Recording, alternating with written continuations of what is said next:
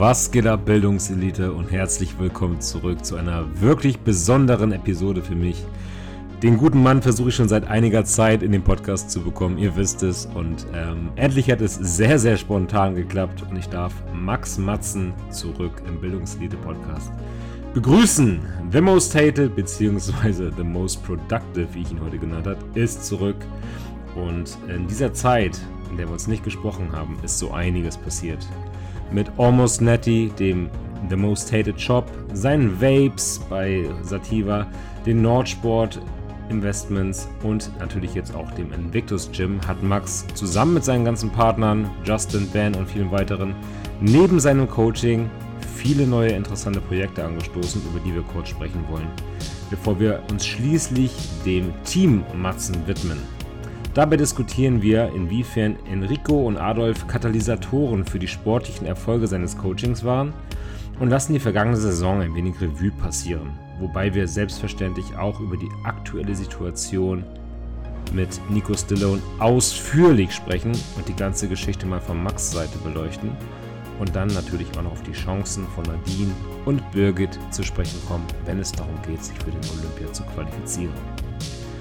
Ich habe sehr viel Zeit reingesteckt, Max reinzuholen. Es würde mich sehr freuen, wenn ihr mir ein wenig die Ehre erweisen würdet, diese Folge einfach mal ein bisschen zu teilen, anzuschieben, meine Kanäle zu abonnieren, falls ihr es noch nicht getan habt, sowohl auf Spotify als auch auf YouTube. Selbst wenn ihr nur YouTube äh, Spotify-Hörer seid, geht doch mal kurz rüber zu YouTube und lasst ein Abo da. Das würde mich total freuen. Und wenn ihr es noch nicht getan habt, folgt mir auch gerne bei Instagram.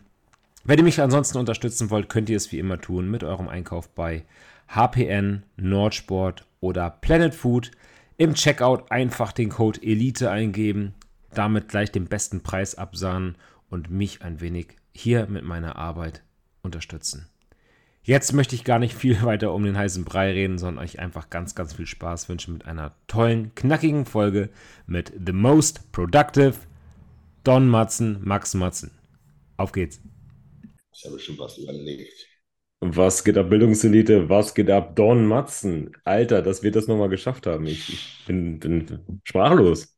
Einen wunderschönen guten Tag. Ja, lange ist her. Einer deiner ersten Gäste und äh, inzwischen ganz schön großer Podcast, war? Ja, mittlerweile ist es ganz schön gewachsen. Ich bin begeistert und ähm, ja, heute irgendwie so ungefähr der spontaneste und ungeplanteste Podcast, den ich, glaube ich, je gemacht habe.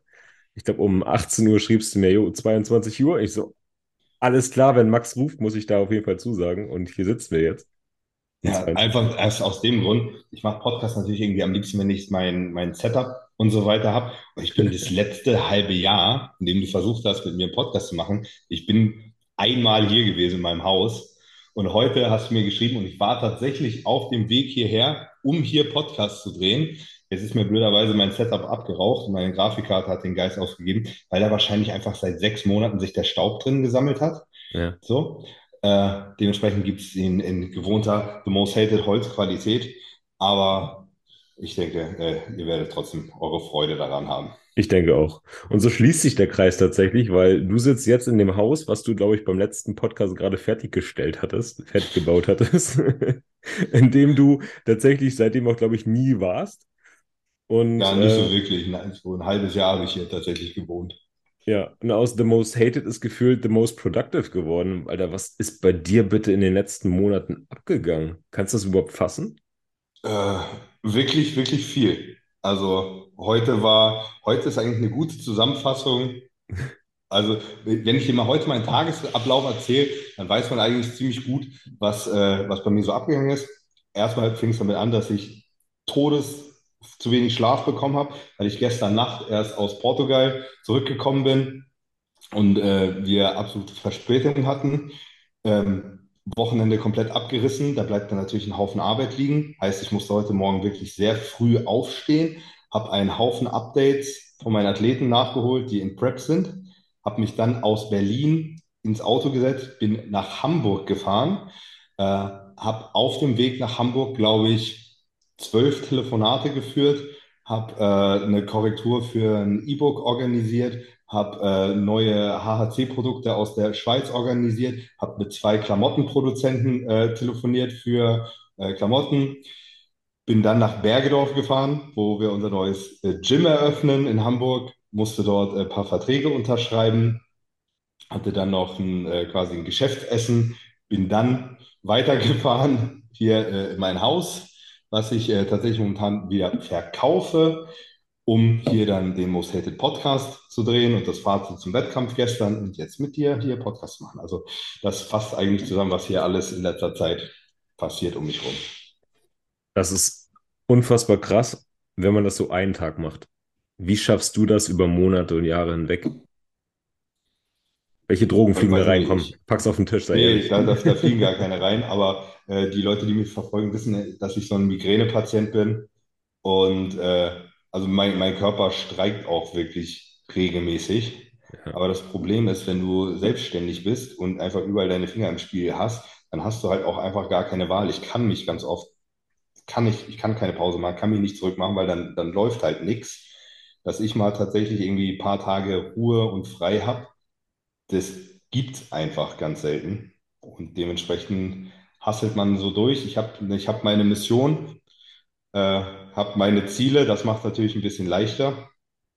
Aber manchmal muss man auch einfach Zähne zusammenbeißen und arbeiten, auch wenn es eklig ist. Den Punkt muss ich mal ganz kurz aufgreifen. Was ist deine Mission? Also, ich habe natürlich ein paar, paar mehr Missionen. Ne? Das, was ich jetzt ähm, aus meinem Leben irgendwie machen will, ich würde gerne irgendwie in den nächsten fünf Jahren, hätte ich gerne so meine Schäfchen im Trockenen für, für die gesamte Zukunft. Dementsprechend sind alle Firmen, die ich momentan aufbaue, ähm, absolute oberste Priorität. Ich finde, das ist jetzt genau die richtige Zeit dafür. Anfang ja. 30 sollte man irgendwie das auf die Kette gekriegt haben, damit man dann auch irgendwann mal mit 40 sich nicht mehr darum kümmern muss, sein, sein täglich Brot zu verdienen. Ähm, auf der anderen Seite habe ich natürlich auch ambitionierte äh, Ziele momentan mit meinen Wettkampfathleten. Mhm. Ähm, mein Ziel ist es dieses Jahr ganz klar zum Olympia zu fahren ähm, mit meinen Athleten und das frisst halt einfach Zeit. Ja. Willst du, denn, also ich klinge so in fünf Jahren deine Schäfchen im Trocknen zu haben, willst du in fünf Jahren Rente gehen? Ich möchte in, in fünf Jahren, dass ich mich auch einfach zurücknehmen kann, wenn ich mich zurücknehmen will und das alles läuft. Ja. So. Also ich werde bestimmt nicht aufhören zu arbeiten, weil das Schwierig, ist das, ne? was, das hält einem auch am Laufen, das ist auch das, was, was mir Spaß macht. Aber ich würde gerne meinen mein Hirnschmalz dann nur noch für die Dinge aufwenden, die mich auch wirklich sehr produktiv voranbringen. Ich würde mich gerne so aus dem Tagesgeschäft dann irgendwann mal rausgenommen haben. Ja. Wird es so ein paar Bereiche geben, wo du sagst, da kannst du dich auf gar keinen Fall irgendwie rausziehen, weil du es einfach zu sehr liebst? Sei meinetwegen das Coaching, dass du sagst, du wirst irgendwie auch noch mit 60 da irgendwo sitzen und irgendwie deine drei, vier Athleten haben, die du einfach dann bis zum Olympia pushen möchtest? Ähm, also momentan ist es halt so, dass ganz viele von meinen, von meinen Sachen halt noch von mir als, als Person, Brand sozusagen abhängig sind. Ja. Das heißt jetzt, keine Ahnung, sei es in unserem Most Hated Shop und so weiter. Die sind, im Endeffekt sind die nicht abhängig von mir, aber die laufen, weil das meine Fans sind. Heißt, wenn ich irgendwie mich aus Social Media zurückziehen würde, dann würden die Leute auch aufhören, meine Klamotten zu kaufen. So, Verständlich. Oder ja. was, was auch immer. Ne?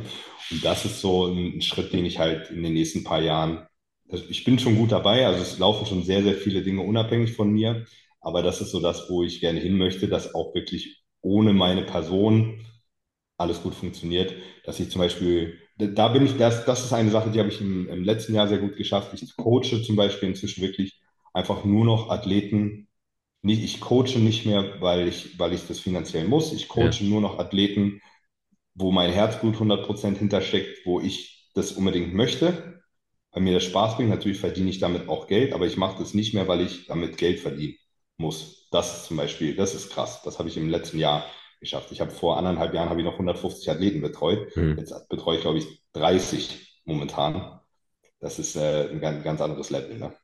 Ja, wäre das dann, wie gesagt, so ein Projekt, wo du sagst, das kannst du dir auch noch vorstellen zu machen, wenn du dich zur Ruhe gesetzt hast? Ja, klar. Das macht, also das ist das, da steckt mein Herzblut komplett drin. Ja. Das ist das, was mir Spaß macht. Jeder, der mit mir mal irgendwie auf dem Wettkampf war, keine Ahnung, ich bin immer der Erste, wenn einer meiner Athleten gewinnt, ich bin immer der Erste, der irgendwie Tränen in den Augen hat und äh, sich kaum noch zusammenreißen kann und das, äh, das will ich auch nicht missen. Quatsch. Sehen wir dich dann auch nochmal auf der Bühne für den Fall, dass du dich irgendwann zur Höhe setzen kannst? Äh, ich, ich denke, das wird nicht passieren. Obwohl Sache sagt niemals nie. Ja, ne? Ja. Es ist, nicht so, dass ich nicht trainiere. Ne? Ich habe hab einfach zeitbedingt, schaffe ich das nicht, fünfmal die Woche, Woche zu trainieren. Ah, fünfmal im Monat ist drin, auf jeden Fall. Aber für die fünfmal im Monat, die ich schaffe zu trainieren, finde ich, schlage ich mich eigentlich auch ganz gut. Ja, ist krass, auf jeden Fall. Ich würde gerne mal deine ganzen Schäfchen so ein bisschen abklappern, weil mich das mhm. einfach so wirklich auch als interessiert, ähm, wo du da wie genau was reingesteckt hast. Du hast jetzt heute schon erzählt, du warst im Invictus Gym. Ähm, mhm. Der Presale läuft. Ihr verkauft schon mhm. die ersten Mitgliedschaften und ich habe heute in deiner Story auch gesehen, dass du schon so ein paar Einblicke gezeigt hast. Ähm, ich habe heute das erste Mal tatsächlich quasi einen kleinen Rundgang der Immobilie für äh, alle gezeigt. Gib uns mal so einen ganz kleinen Einblick. Ähm, wie ist da der Planungsstand direkt, äh, jetzt direkt? Was ist so deine Vision mit dem Invictus Gym? Also das Invictus Gym, für alle, die es überhaupt nicht wissen, äh, wird ein Fitnessstudio sein, was wir in Hamburg-Bergedorf gründen. Die Idee dafür ist uns vor, vor ungefähr einem Jahr, würde ich sagen, gekommen. Ich bin tatsächlich einer, ähm, wenn man mal alte, ältere Podcasts und so von mir verfolgt, ich bin das öfter mal gefragt worden, Max, kannst du dir das vorstellen, ein, ein Fitnessstudio zu haben? Und ich habe tatsächlich in der Vergangenheit öfter gesagt, auf gar keinen Fall. Das ist das Letzte, äh, was ich möchte. Aber zu dem Zeitpunkt war mein Gedankengang auch immer noch so, okay, ich habe ein Fitnessstudio, ich bin Inhaber eines Fitnessstudios, ich stehe den ganzen Tag in diesem Fitnessstudio und leite das Fitnessstudio. Mhm. Und das ist tatsächlich etwas, worauf ich überhaupt gar keine Lust hätte. Mhm. Ähm, aber ein, ein Fitnessstudio aufzuziehen, so wie wir das jetzt machen, ist eine ganz andere Nummer. Und zwar ähm, ist die Idee vom Invictus Gym ist tatsächlich entstanden letztes Jahr, als ich in Portugal war. Also vor ziemlich, also ziemlich genau vor einem Jahr ähm, dort war nämlich die Portugal Pro und ähm, Amateurshow, wo Justin mitgemacht hat. Und dort haben wir im äh, Blackout Gym in Lissabon trainiert. Mhm. Und das hat uns da tatsächlich so gut gefallen, beziehungsweise die Idee dahinter hat uns so gut gefallen. Und wir haben uns gedacht, das, das können wir eigentlich, das können wir besser machen. So. Dann haben sich ein paar Dinge äh, gefügt, Corona-bedingt habe hab ich ja auch wie viele andere ihr Home Gym aufgezogen. Das ist dann über über die zwei Jahre quasi irgendwie so ein bisschen amtlicher geworden. Man hat dann irgendwie so ein bisschen angefangen, so einen Fetisch für Geräte zu entwickeln. Na, da hat sich, das ist ja schon ein richtiges Battle in der deutschen Bodybuilding-Szene. Ja, wer hat die Cybex Hackenschmidt, wer hat die Brustpresse, wer hat von Nautilus das? Ähm, also da hat so ein bisschen so die, die Sammlerliebe überwogen. Und das hat einfach dazu geführt, dass ich äh, sehr gute Kontakte in, die, in diese Szene bekommen habe, was das Gerätehandel angeht, äh, zusammen mit dem Lars Denker und Moritz. Das sind äh, die beiden, die mir meine ersten Geräte auch verkauft haben. Die haben mhm. zu, die haben quasi zu Corona angefangen, sich selbstständig zu machen, erst in ihrer Garage und haben sich quasi, kennst du so die Stories von Leuten, die anfangen, einen Bleistift zu tauschen gegen das und sich dann immer so weiter ja, ja. anfangen hochzutauschen, bis sie irgendwann ein Haus haben. Quasi so haben die Jungs angefangen mit ihrem äh, Gerätehandel bis die irgendwann mit ein paar anderen in Deutschland wirklich zu den Jungs gehören, die alles besorgen konnten. Und wir haben halt eine, quasi seit Corona sind wir quasi gemeinsam gewachsen. Die waren da ganz klein, ich war da noch ganz klein. Und ähm, da hat sich halt eine, eine Freundschaft entwickelt und irgendwann saßen wir dann hier so abends am Tisch und dann war das so, Max, ganz ehrlich, lass uns mal, lass uns mal ein Gym machen. Wir können das, wir können das beste Gym in Deutschland machen. Und da habe ich auch so gedacht, okay, das ist eine ganz andere Situation. Ja. Ne? Hier ein Gym aufmachen, äh, das, das wird was Besonderes. Das ist nicht einfach nur das, das nächste Fitnessstudio, sondern wir können hier ein Fitnessstudio 100% nach unseren Vorstellungen machen, mit dem Equipment aus der ganzen Welt, was sich alle Leute wünschen, was sonst gar nicht so realistisch ist. Es ist ja nicht damit getan, selbst wenn du, es ist egal wie viel Geld du hast, du kriegst trotzdem nicht das Equipment, was du gerne hättest. Mhm, also klar. Du, du brauchst Kontakte, die Sachen sind rar, du musst teilweise, wir haben Geräte, da haben wir drei Jahre lang sozusagen nachgesucht, bis wir die äh, gefunden haben. Und ich hatte halt eine gute Sammlung an Geräten und die Jungs noch eine viel größere. Ähm, und da war quasi so der Grundstein geschaffen. Ich so, Alter, wir haben hier, wir haben hier Equipment stehen, da würden andere Leute für töten. Ich habe die Reichweite, das mitzubringen, so ein Projekt aufzuziehen. Ihr habt das Know-how, ihr habt die besten Kontakte zu allen Geräteherstellern, auch zu, also zu, zu modernen Geräteherstellern. Ähm, ich, ich bringe quasi die, die Social Media Präsenz noch mit sich. Ich glaube, das kann hier eine wirklich richtig geile Nummer werden. Und dann haben wir wirklich kurzerhand angefangen, uns direkt nach einer Immobilie umzuschauen.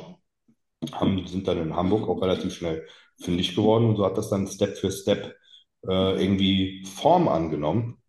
Und ja, unser Ziel ist es halt, ein, ein ganz anderes Fitnessstudio zu schaffen, als was es so zumindest im norddeutschen, im Hamburger Umkreis gibt. Ja, da gibt es gar nichts, nur Müll. Sorry, ja, also wir haben in Hamburg haben 100 Ketten, klar, so ein Fit One ist gut ausgerüstet, aber da steht halt im Endeffekt nur derselbe äh, Hammer Strength ja, Quatsch, der auch in jedem Fittix steht. Ne? Ein McFit ist auch nicht schlecht ausgerüstet. So, ne? Aber wer von euch hat tatsächlich Bock, im, im McFit zu trainieren? Das ist halt immer so eine Notlösung. Zwischen, da treten sie dich tot und die Hälfte der Sachen ist nicht da, wo sie hingehören. Und dafür hast du halt zwei Geräte, die du gut findest. Und ähm, noch ein, ein großer Punkt, der bei uns, äh, uns zu dieser Entscheidung geführt hat, war, dass wir halt also beide Parteien, der Lars und der Moritz und ich, beide quasi unabhängig von dem Gym eigentlich nicht, nicht auf das Gym angewiesen sind. Heißt, wir haben, wir sind nicht hier rangegangen mit so einem, mit so einem krassen Businessplan. Wir müssen jetzt bis zu dem Punkt, wir müssen die Zahlen schaffen, das muss Gewinn abwerfen, ansonsten reiten wir uns riesig in die Scheiße, sondern A, klar, wir brauchen eine Immobilie, die kostet Miete, die Kosten für Miete müssen wir reinbringen und wir brauchen ein bisschen Personal, die Kosten müssen wir auch reinbringen. Aber den Großteil der Geräte haben wir. Das, was wir an Geräten noch brauchen, das kriegen wir aus eigener Tasche finanziert. Das liegt uns nicht monatlich auf der Tasche. Wir haben ein bisschen Leasinggebühren für äh, unsere Cardio-Geräte. Das macht einfach keinen Sinn, die, ja, die zu klar. kaufen. So allein schon von Erwartung, aber andere Geschichte. Und haben uns gesagt, ey, wenn wir das Ding relativ zügig auf plus minus null kriegen, und das kriegen wir, da sind wir auf bestem Weg zu, das schaffen wir, bevor das Gym aufmacht, denke ich, Ja, ähm, dann haben wir gar keinen Stress. Und dann kann das, dann ist das ein Gym, in dem es, es da geht es nicht um Zahlen. Es geht hier nur, es geht hier im Endeffekt nur um die Community. Es geht einfach nur darum, für alle das bestmögliche Gym zu schaffen, wo jeder Bock hat zu trainieren, wo die Leute Bock haben, morgens hinzugehen, in dem Gym zu bleiben. Meinetwegen setze ich dahin einfach nur, weil die Leute geil findest und trinken Kaffee und nachmittags gehst halt ins Training und abends bleibst du noch da und trinkst noch ein Aperol und gehst wieder nach Hause. Ja, und gleichzeitig aber neben, neben einer geilen Community halt auch einfach ein absolutes Leistungszentrum zu schaffen, was wir nicht haben hier im Umkreis. ja, Ähm, mit, wir haben, also neben den besten Geräten, die wir da haben, ne, haben wir, wir haben einen Posing-Raum da, wir haben äh, eine komplette Powerlifting-Area, die es so in Hamburg auch so nicht gibt. Ja, wir haben Monolift da, wir haben Deadlift-Plattform da, wir haben alles an Spezialstangen, was man sich vorstellen kann von Eleiko, wir haben kalibrierte Scheiben. Ähm, heißt auch Elite-Powerlifter können bei uns ohne Probleme trainieren. Für jeden ambitionierten Bodybuilder, der da reinkommt, der der kommt dreimal, wenn er schon durch die Tür geht und nur sieht, was es da alles an Equipment gibt, was er aus allen Videos von, weiß ich nicht, Nick Walker oder Jordan Peters oder so schon mal gesehen hat. Das findet ihr alles bei uns. Ähm, und die, die Idee fanden wir einfach geil. Absoluter No-Brainer. Und ich glaube, jeder, ja, für den, bei dem das Herz für Bodybuilding schlägt, das ist genau das, was sich die Leute wünschen. ja, Geiles Studio, absolut. geile Atmosphäre, nicht überlaufen, geiles Equipment. Es gibt halt auch immer so viele Studios, die sind dann irgendwie so ein Kompromiss. Kennst du selber in Hamburg, sei es mal das Olympic oder das Popeye oder so. Da kommst du rein, dann, da hängen dann da so ein paar Oldschooler rum, da hast du dann schon das ein bisschen Bodybuilding, Vibe, klar, macht Spaß, mal gerne da zu sein, aber hast im Endeffekt stehen ja nur scheiß Geräte. Ne? Heißt, du musst, du musst, du musst Ja, immer einen Kompro, du musst immer einen Kompromiss machen. Und bei uns musst du gar keinen Kompromiss machen. Du hast das Beste vom Besten am Equipment aus allen Äran des Bodybuilding, plus du hast die Community da, das Feeling da, du hast Wettkampfsport da. Und das ist einfach das, was wir da auf die Beine bringen. ja, ich verstehe auch diese ganze Kritik nicht nach dem Motto 80 Euro viel zu teuer. Also Leute, wenn ihr da die geilsten Geräte drinstehen habt, die geilste Atmosphäre hat, und ganz mal, ganz ehrlich, ich persönlich bin in zwei Gyms angemeldet, weil einfach die meinst Gyms Homes Place, da zahlst du einen Hunderter. So. Und ich bin in zwei Gyms angemeldet, weil ich einfach da nicht die Geräte habe, die ich da brauche und da nicht die Geräte habe, die ich da brauche. Und da hat die, sind die Öffnungszeiten kacke. Das heißt, ich zahle schon mal 60 Euro für einen Kompromiss. So, dafür, dass ich in zwei Studios, 65 Euro, dass ich in zwei Studios angemeldet bin, die beide nicht geil sind. Ja. So, Ich habe und bei euch, 2017, 2000, nee, 2016, als ich meine erste Wettkampfvorbereitung gemacht habe, war ich angemeldet im Fit One, im McFit und im FitX. ja, genau. Und ich bin für, für und im Olympic war ich auch noch angemeldet. Also ich war in vier Fitnessstudios in Hamburg gleichzeitig angemeldet, weil ich immer in einem der Studios das quasi das ideale Training hatte. Und das ist dann meistens aber auch nur ein Gerät, was geil ist. Ich bin im einen Studio Ja. angemeldet, weil die halt ein Pendulum haben. So, dafür ist der Beinstrecker kacke und der Beugen- Beinbeuger ist auch kacke. Das heißt, ich fahre dahin, weil die ein Pendulum haben, aber mein ganzes Beintraining ist trotzdem nicht optimal. Du Wenn hast bei euch halt in jedem Studio, wo du bist, musst du Kompromisse machen. Ja, Bei uns musst du, musst du gar keine Kompromisse machen für nichts. Ja. Das ist geisteskrank. und Also es ist halt klar. auch die Community, ne?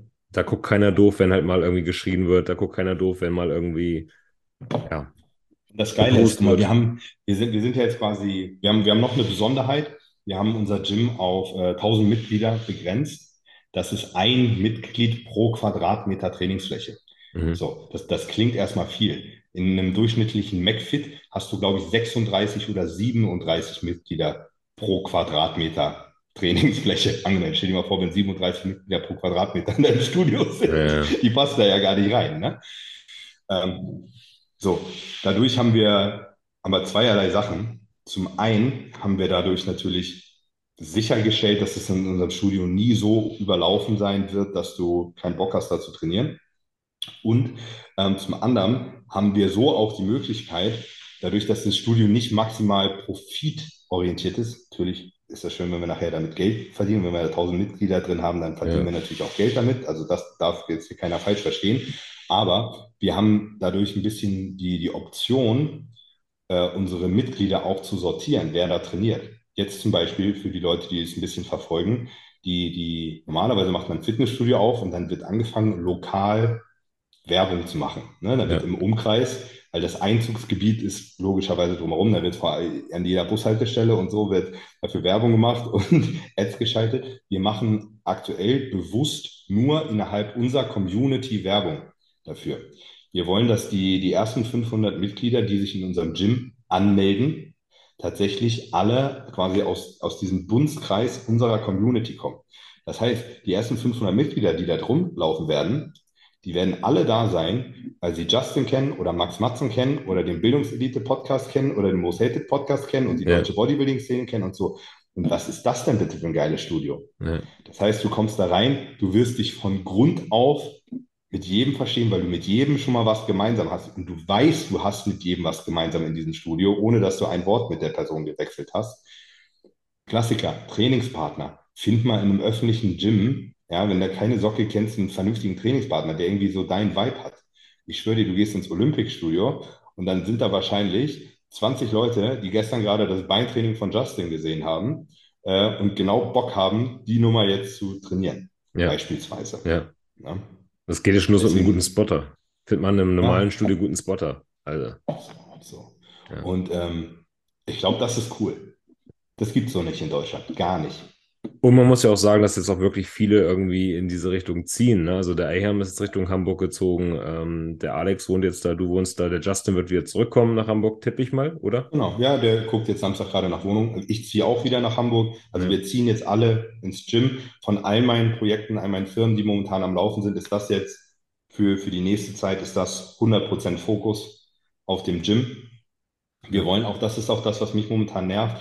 Wir sind ja, ist ja noch gar nicht so lange her, dass ich hierher gezogen bin und dann habe ich ja Justin relativ zügig hier äh, nach, nach Feddering, also Ja. hier im Norden geholt. Und dann war das hier unser Base. Wir hatten hier unser Studio. Wir haben am Anfang jeden Tag zusammen bei mir im Invictus Gym in meinem äh, Schuppen da drüben sozusagen trainiert. Wir haben hier immer unseren Content gemacht und dann hat sich das halt irgendwann so ein bisschen aufgeteilt. Ich bin viel in Berlin unterwegs gewesen. Justin ist wieder in Baden-Württemberg gewesen.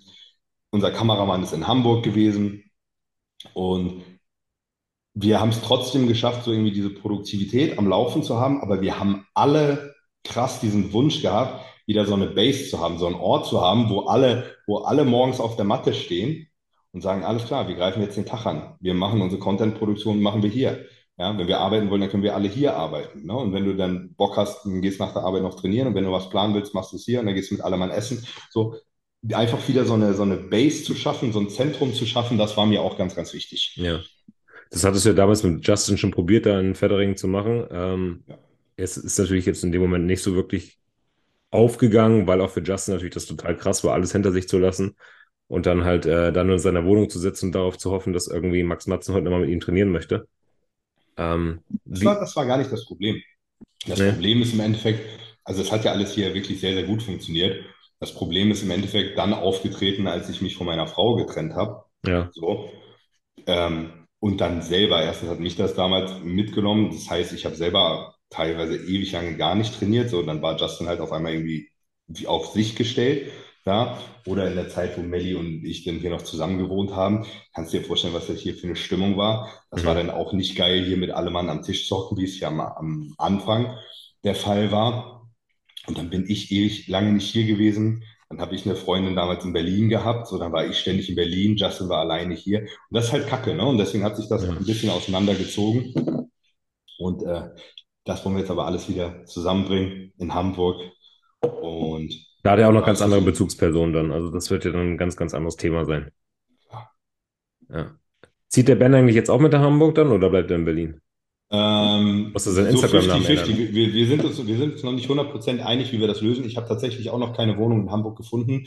Wir sind so verschiedene Optionen am Durchspielen. Ja. Äh, ob wir, ich bin tatsächlich am Überlegen, ob wir vielleicht sogar eine Wohnung mit Ben zusammennehmen, Okay. äh, wo dann halt einfach so ein bisschen gependelt wird. Vielleicht nimmt Ben sich auch tatsächlich selber noch eine Wohnung in Berlin, äh, in, in Hamburg. Aber Ben wird wahrscheinlich nicht sieben Tage die Woche da sein, weil der hat sein, seine Base in, in, in Berlin. Aber pff, ich, ich weiß noch nicht, wie das Konstrukt nachher aussehen wird. Aber wir werden auf jeden Fall alle den Großteil der Zeit dort anzutreffen sein. Dann muss er sich Ben 040 nennen in Zukunft. Ich glaube, das wird nicht passieren.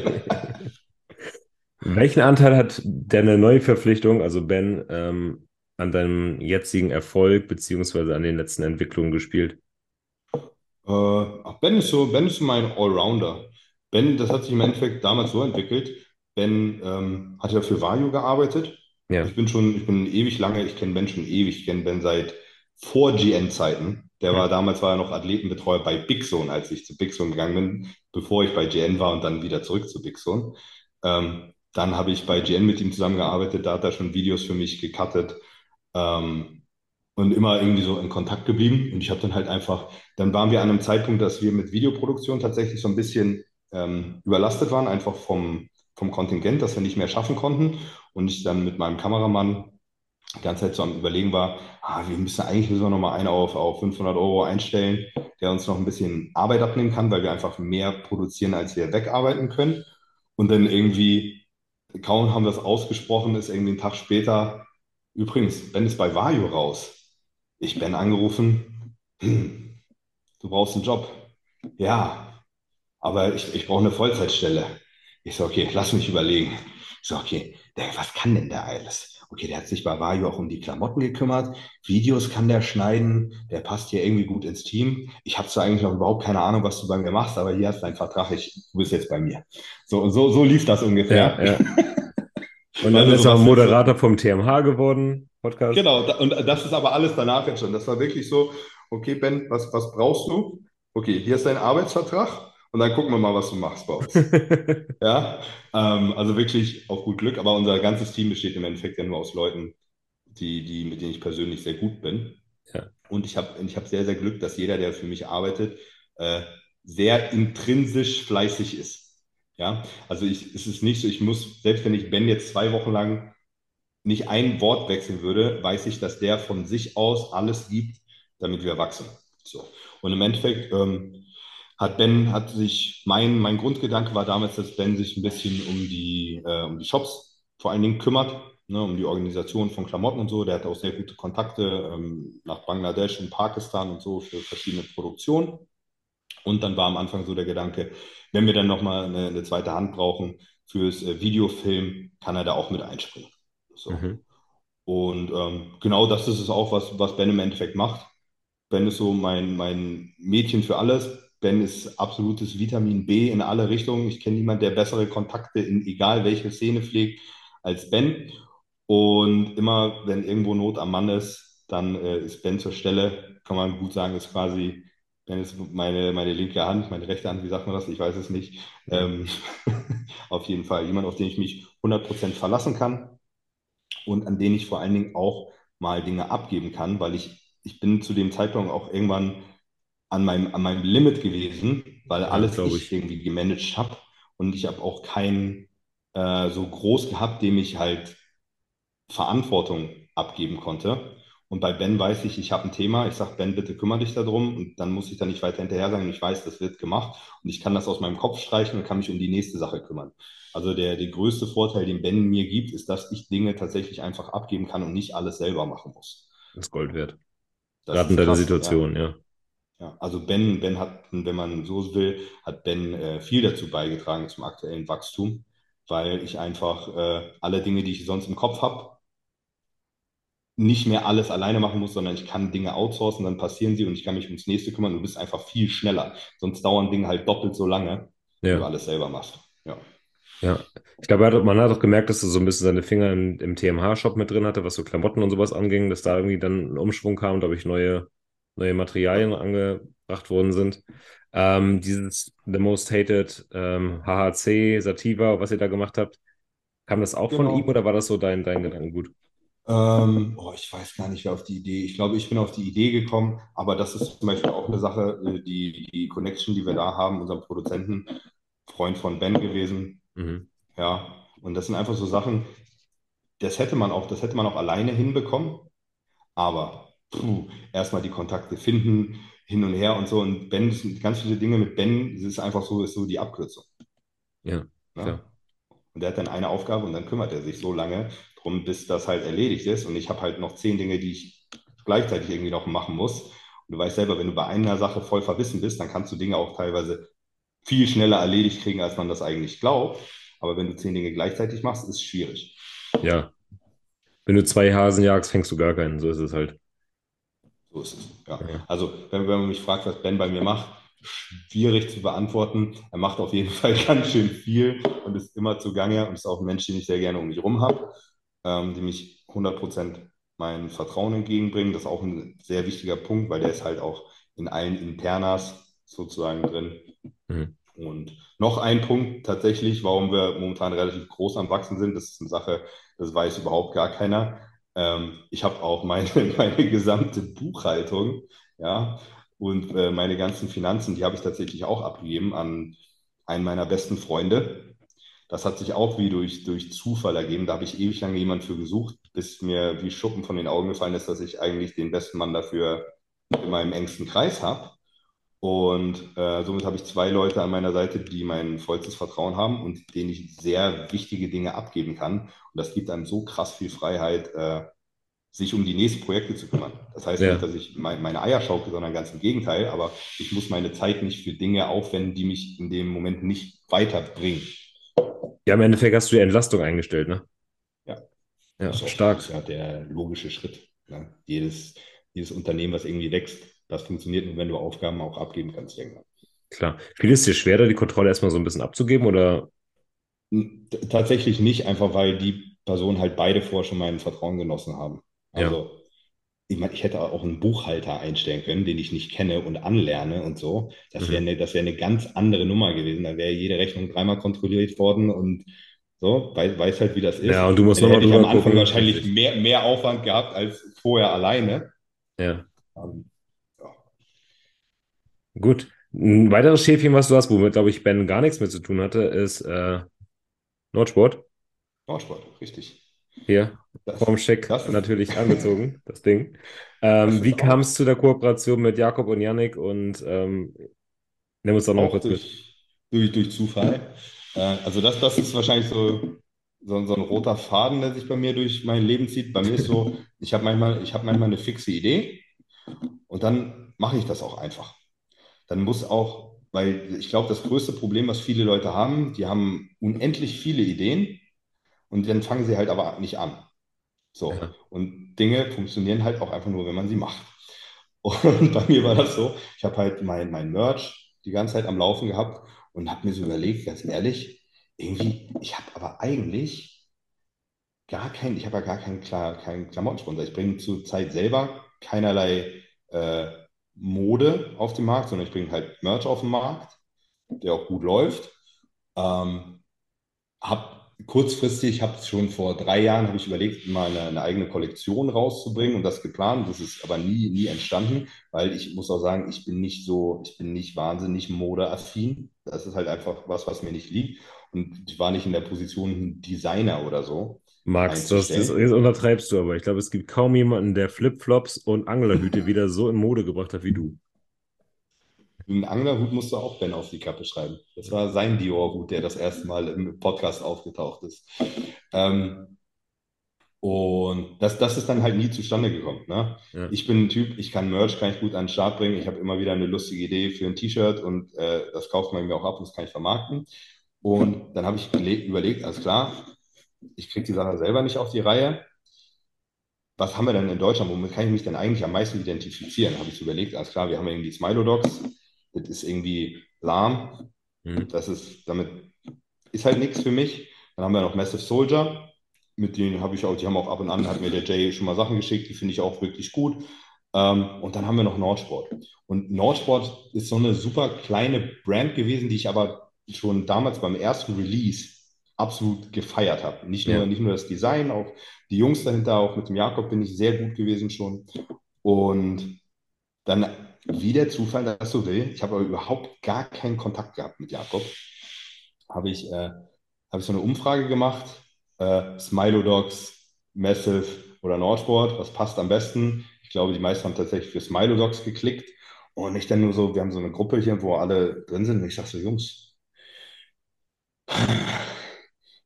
ich, ich glaube, Nordsport ist geil. Ich glaube, ich will, da, ich will da mit rein. Was haltet ihr denn davon, wenn ich mich bei Nordsport mit einkaufe? So, mhm. aber nicht, nicht mit Jakob und Yannick, sondern so mit, mit Justin und äh, denen habe ich das so vorgeschlagen. Und dann bin ich in Berlin gewesen und dann durch absoluten Zufall bei Jakob zu Hause gelandet. Mit dem habe ich vorher privat noch nie groß was zu tun gehabt. Wir haben, ich weiß nicht, wir haben über irgendwas gesappelt, wirklich, hatte überhaupt nichts damit zu tun. Und beim Rausgehen guckt der mich an und sagt so, Max, was hältst du eigentlich davon, wenn du bei Nordsport mit einsteigst? Und ich denke so, Diggi. Und habe ihm den Chatverlauf gezeigt. Ich habe das gestern gerade bei uns in die Gruppe geschrieben. Wie gruselig ist das denn? Wir haben nichts miteinander zu tun gehabt. Ich habe gestern überlegt, ob ich bei Nordsport mit reingehe und du fragst mich das einen Tag später, ohne dass es dir irgendjemand gesagt hat. Und ich sage, okay, ich glaube, wir müssen das machen. Und dann ging das ratzfatz. Dann haben uns hier alle zusammengesetzt, haben wir einmal kurz äh, gecheckt, wo ist eigentlich der Stand bei Nordsport, was sind die Zahlen, was ist das, was mhm. ich mitbringen kann. Alles klar. Und dann habe ich gesagt, gut, dann machen wir das ab sofort zu dritt. Und seitdem bin ich bei Nordsport.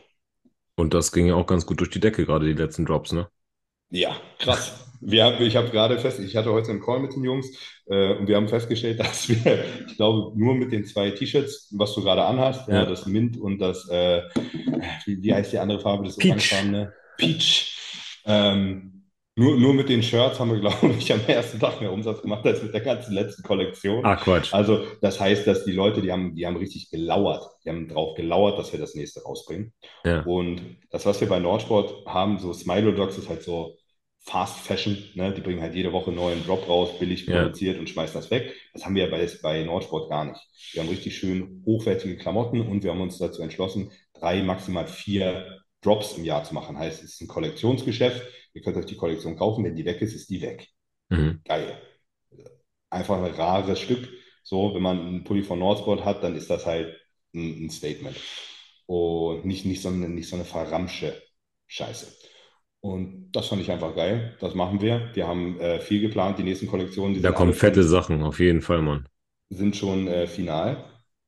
Und ja, zwischendurch haut man mal halt für unsere Basic Line, ne? also kommt halt eine andere Farbe oder sowas. Ja. Sowas kommt natürlich immer zwischendurch raus, aber der, der nächste richtige Drop, der kommen wird, da könnt ihr euch drauf gefasst machen, das wird geil. Und da bin ich mir sicher, der wird noch mehr durch die Decke gehen als der letzte schon. Wenn ich das, was ich weiß, durch den Kopf gehen lasse, dann ja, das wird richtig krass. Das wird richtig, richtig das gut. Wird, das wird gut, ja. Ähm, ist auch krass gewesen, als wir auf der FIBO war und dann wirklich, obwohl ja noch gar nicht so viele Klamotten da irgendwie auf dem Markt sind, unzählige Leute mit halt diesem Nordsport Urban Line, vor allem Urban Collection, durch die Gegend gelaufen sind. Also, ich, ich habe ja auch gleich ein Statement gesetzt. Ich habe, glaube ich, zwei Wochen nachdem ich bei Nordsport war, habe ich mir hier erstmal äh, die, die Nordsport-Raute einfach gleich hintätowiert. Ich sage so, Jungs, hier, ich bin all in, wir machen das. So, was, was gibt es Fetteres? Ich habe das Nordsport-Logo so groß einfach jetzt auf meiner Brust und dementsprechend äh, muss die Sache jetzt auch funktionieren. Was macht das mit dir, wenn du jetzt zum Beispiel über so eine FIBO gehst und dann wirklich nicht wenige mit einem Nordsport-Shirt oder auch meinetwegen mit einem ähm, Almost Netty-Shirt durch die Gegend läuft und du irgendwie dann auch realisierst, was für einen Impact du eigentlich wirklich in dieser Szene mittlerweile hast? Das ist, das ist, weißt du, was krass ist? Dadurch, dass wir zwei Jahre keine FIBO hatten Ja, und in den zwei Jahren ja im Endeffekt eigentlich meine, meine Reichweite und alles krass gestiegen ist, hast du das, du hast es nicht so mitbekommen, wie viele Leute dich tatsächlich auf einmal auf dem Zettel haben. Dadurch, dass ich ja, auch immer in meinem eigenen Studio trainiert habe. Es gab keine großen Veranstaltungen, es gab halt keine FIBO und so weiter. Halt ab und an vielleicht mal, auch Wettkämpfe gab es ja kaum. Hast du das nicht mitbekommen? Dann die, die erste FIBO, das war jetzt nicht dieses Jahr, sondern das Jahr davor, da war ja schon wieder so ein bisschen. Und da bin ich hingekommen und ich dachte, was zum Fick? Ich bin durch den Eingang gekommen und ab der Sekunde, wo ich da reingegangen bin, konnte ich mich nicht mehr bewegen, weil sich eine Schlange gebildet hat an Leuten, die zu mir wollten. Ich dachte nur so, Alter, ich wollte hier eigentlich nur entspannt über die FIBO gehen. Ich habe schon gedacht, ich mache hier mal zwei, drei Fotos, aber ja. das war, ich konnte mich gar nicht bewegen. Und das ist ein geisteskrankes Gefühl. Und dann gehst du durch und dann zählst du ein Stoffifee und ein Ballerina-Shirt ja. und das nächste Only Trendshirt und so und denkst so, boom, ich habe das Gefühl, wenn du auf der, gerade auf der FIBO Power bist, so bei gewissen Ständen hast du wirklich das Gefühl, und das sind ja auch noch, wie viele Leute trauen sich gar nicht zu dir zu kommen oder wie viele Leute haben dich nur auf dem Zettel und sind jetzt aber nicht dein größter Fan. Das heißt, du läufst da längs und gefühlt jeder Zweite weiß, wer du bist.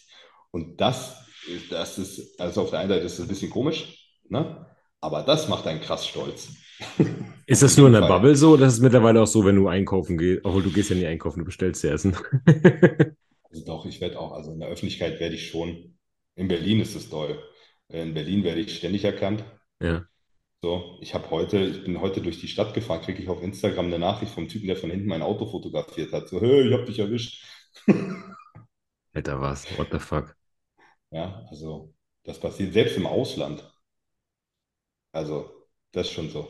Ich Ich meine, du bist, du bist ja schon ein mitten in, auffälliger Charakter, in ne? ja, also man erkennt mich ja, man erkennt mich schon an Ja. meinen Tattoos und so, und an meinen Flipflops und an meinem Anglerhut. Ähm, ja, aber das, das ist schon toll. Finde ich aber gut. Ich mag das.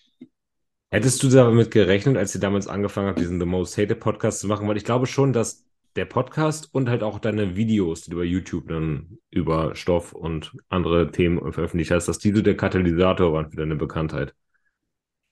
na, also angefangen hat das alles mit 2019, wo ich angefangen habe, öffentlich so richtig über Stoff zu reden. Ja, Da, das, das war halt so der erste Freischlag so, sozusagen. Damit haben halt die Leute angefangen zu reden, auch wenn ein Großteil am Anfang halt eher negativ geredet hat, aber die Leute haben halt angefangen zu reden, so ist das. Und ich bin halt vor allem, ich bin auch, muss ich sagen, ich bin relativ stolz darauf, dass sich so das Bild der Leute zu mir, würde ich sagen, schon ziemlich geändert hat. Also vollkommen. ich würde sagen, für den Großteil, zumindest in unserer Szene, bin ich nicht mehr der, bin ich der, der Stoffdepp. So. Da gibt's andere. Eher, eher, ja, da, da gibt es andere, aber eher so das Gegenteil. Eher derjenige, der aufklärt, der das aber auch irgendwie mit Humor macht und auch mal das ein oder andere Negativbeispiel gibt. Aber im Großen und Ganzen, denke ich, habe ich eine ziemlich gute Message inzwischen. Ja, Noch ein ziemlich gutes Standing. Womit wir auch schon fast zu deinen äh, Athleten kommen. Das letzte Mal, als wir gesprochen haben, ich glaube, ich habe dich sogar gefragt, wo siehst du dich in fünf Jahren? Und du hast gesagt, du würdest gerne mal so ein paar Profis haben und Profis coachen. Und ich glaube, mit Angie hattest du noch die erste Athletin, die du dann zum Profi gemacht hast. Aber mittlerweile, also wenn du jetzt allein diese Saison anguckst, du hast den Florian Riemenschneider, den du unterstützt hast. Du hast den, ähm, den André Gerstner, der Profi geworden ist. ja Und bei ähm, dir, ne? richtig, genau. Und jetzt ist halt wirklich so, dass, dass du sagst, du möchtest auf jeden Fall auf die Olympia fahren dieses Jahr. Ja. Ähm, waren Adolf und Enrico, mit denen du damals angefangen hast, auch da so die Art Katalysator oder war es eine Frage der Zeit, bis halt auch hochrangige Leute zu dir kommen? Ich, ich glaube, Coaching hängt auch ganz da viel, also das, das Ansehen eines Coaches hängt auch davon ab, ob er eine Chance kriegt.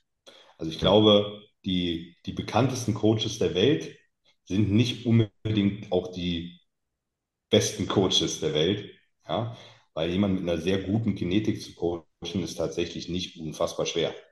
Ja, also je besser die Genetik ist, umso leichter wird auch das Coaching. Können, können wir gleich mal drüber reden. So, aber wenn du halt nicht die Chance hast, mal einen Athleten mit Weltklasse Genetik vorzubereiten, dann wirst du halt auch nie einen Weltklasse-Athleten auf die Bühne stellen. So. Und ich denke auch ein, ein Chris Cito und ein Hani Rumbot und so weiter, die werden irgendwann mal ihren, ihren First Shot gehabt haben, dass jemand zu denen gekommen ist mit einer Elite-Genetik und dann hast du halt auf einmal einen Mr. Olympia. So, und wenn du einen Mr. Olympia auf die Bühne gestellt hast, dann kommen alle Guten zu dir. Das ist richtig. Und das ist ja bei mir nichts anderes gewesen. Ne? Ich habe die, die Chance gehabt, Enrico vorzubereiten. Der hat bei mir auch krasse Improvements gemacht zur letzten Saison. Aber wenn ich dasselbe mit einem anderen Athleten gemacht hätte, der hätte natürlich nicht so ausgesehen. So. Mhm. Und das ist wieder das, das ist genauso, keine Ahnung, Coaches kriegen viele Anfragen, wenn sie selber gut aussehen. Was hat das damit zu tun? Ist genau dasselbe, du stellst einen, jemanden mit einer sehr guten Genetik auf die Bühne und schon fragen die ganzen guten Leute bei dir an. Das hat im Endeffekt, sagt das nicht viel über dein, dein Können aus. Es ist aber zwangsläufig notwendig, um irgendwie die Aufmerksamkeit zu kriegen. Und wenn du halt einmal die Chance hast, dann musst du halt auch um, zusehen, dass du es dann halt nicht verkackst. Ja. Ne? Weil je besser die Athleten, also je genetisch bessere Athleten zu dir kommen, umso mehr Verantwortung hast du halt auch. Klar. Hätte jetzt ein Honey Ramo den Chris Bumstead wie Gurze auf die Bühne gestellt, wäre sein Image auch flöten gegangen. Ja. ja oder beschädigt gewesen. können, dass er, die, dass er die meisten Olympiatitel jemals gemacht hat. Ja. Aber, aber du weißt, wie das ist. Also, ja. wie gesagt, dass sich Enrico vorbereitet hat, das hat mir mit Sicherheit geholfen, weil viele waren der Meinung, dass ich das nicht schaffe, mhm. Enrico gut auf die Bühne zu stellen. So, warum geht ein Enrico zu mir? So, das hat dann halt relativ viele Mäuler gestopft. Und dann äh, sind die guten Leute reihenweise zu mir gekommen. Und dann war er auch, ist auch die Saison gewesen, wo ich angefangen habe, halt reihenweise Profis zu machen. Ja, ja. Das ist bei den Amateuren überhaupt übrigens auch nichts anderes. Ne? Warum, warum habe ich jetzt in letzter Zeit mehr Profis gemacht, als ich es vorher gemacht habe?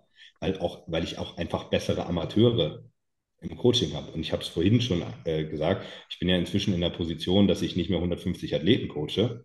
Guck mal, ich coache nur noch 30 Athleten und mache aber auf einmal mehr Profis, als ich es vorher gemacht habe.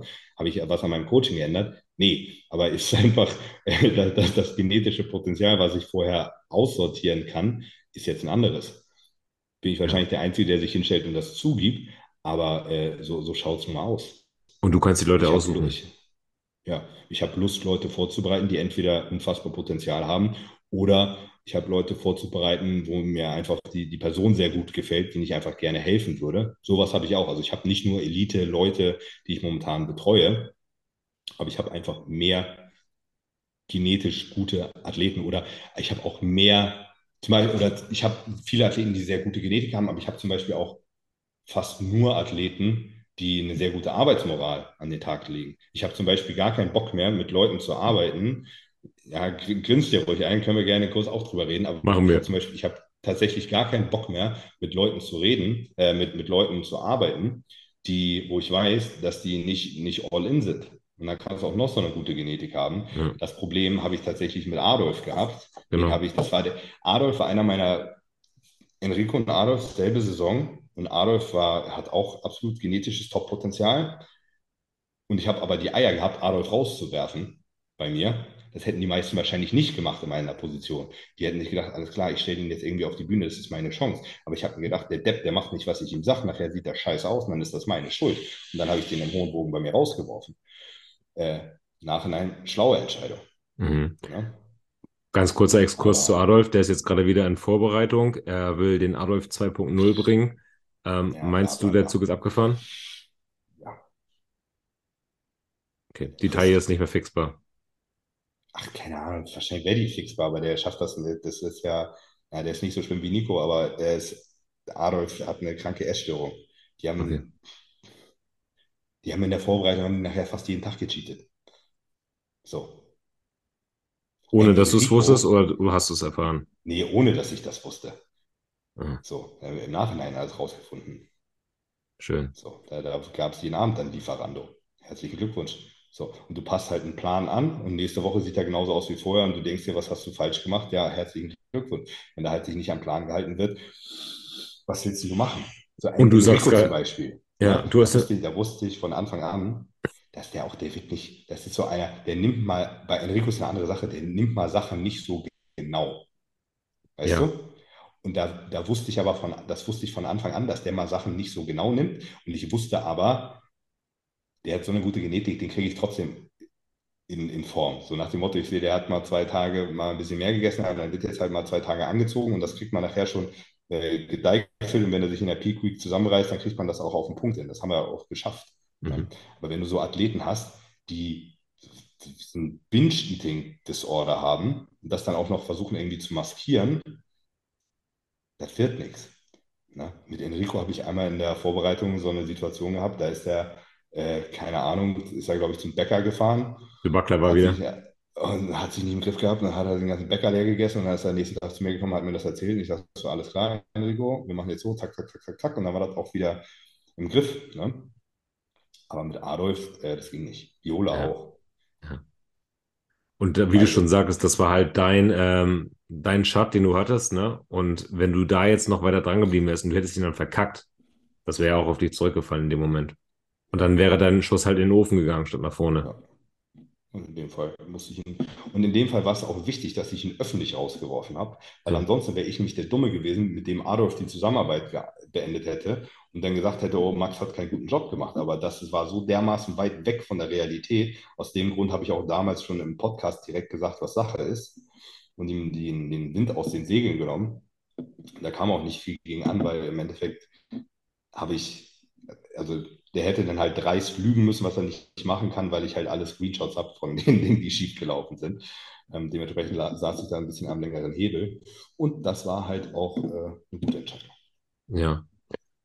Lass uns gleich dabei bleiben. Jetzt hast du auch Nico rausgeworfen nach diesem Wochenende. Ich glaube, die meisten, die jetzt diesen Podcast gucken, wissen auch, was am Wochenende irgendwie passiert ist, welches Video da von dir hochgeladen worden ist.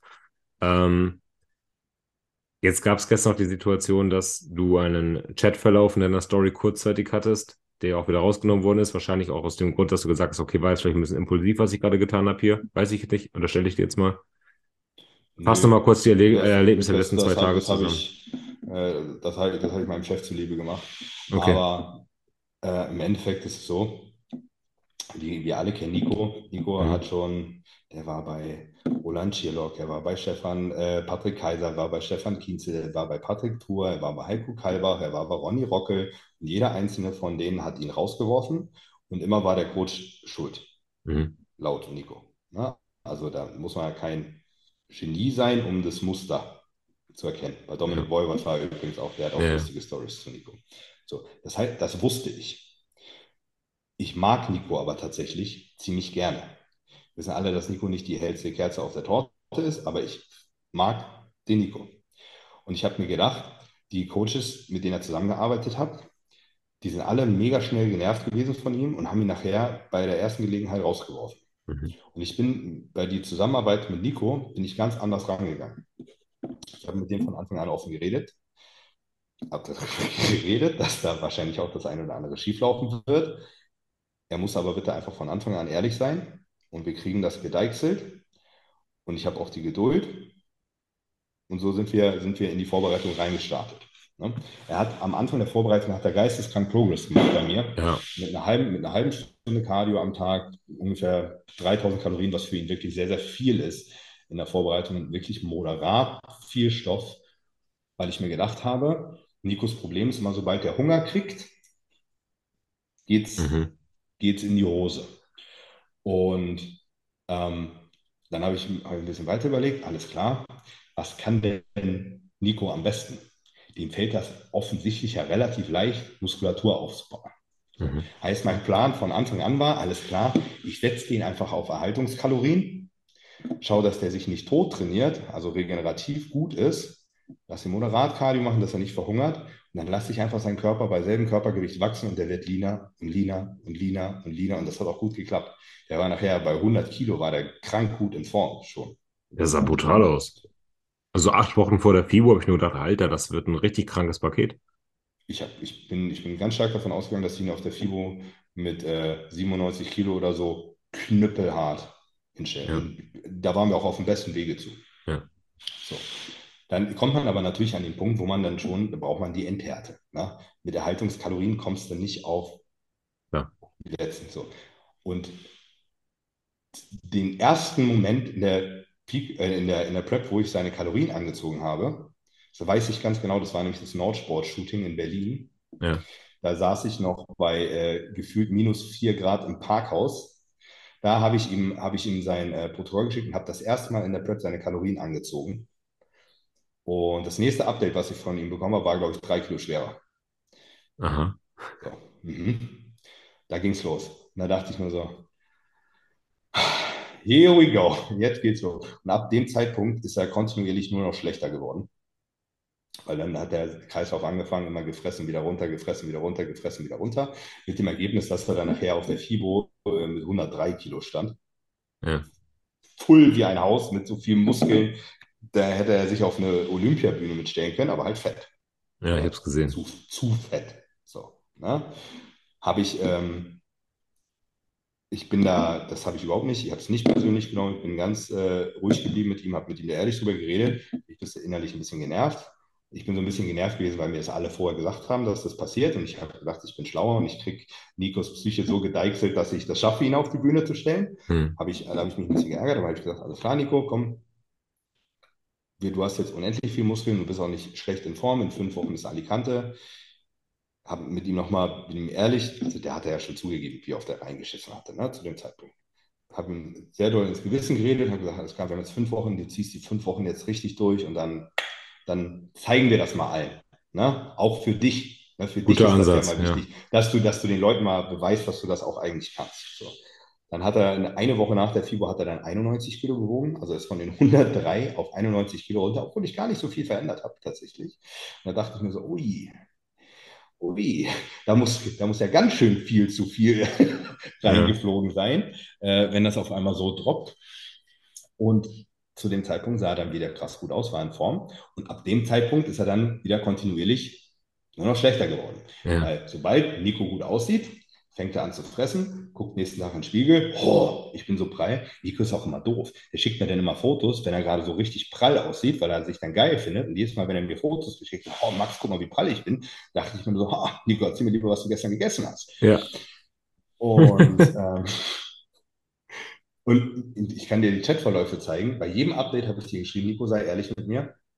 Was hast du gegessen? Max, ich habe nichts gegessen. Und ich so, okay, okay. Und habe mir wirklich 100 Mal auf die Zunge gebissen und habe gesagt, okay, das macht jetzt keinen Sinn, mit dem zu diskutieren, ja. weil das ist ja kein Kind. Und habe es ja. einfach so hingenommen. Habe gesagt, alles klar, aber jetzt halte ich bitte 100% an den Plan, weil dann schaffen wir das auch so. Und habe das auch tatsächlich geschafft, sich zwei Wochen vor Alicante, denke ich, äh, zusammenzureißen. Da waren wir dann aber schon in der Situation, null Carbs, zweimal am Tag Cardio.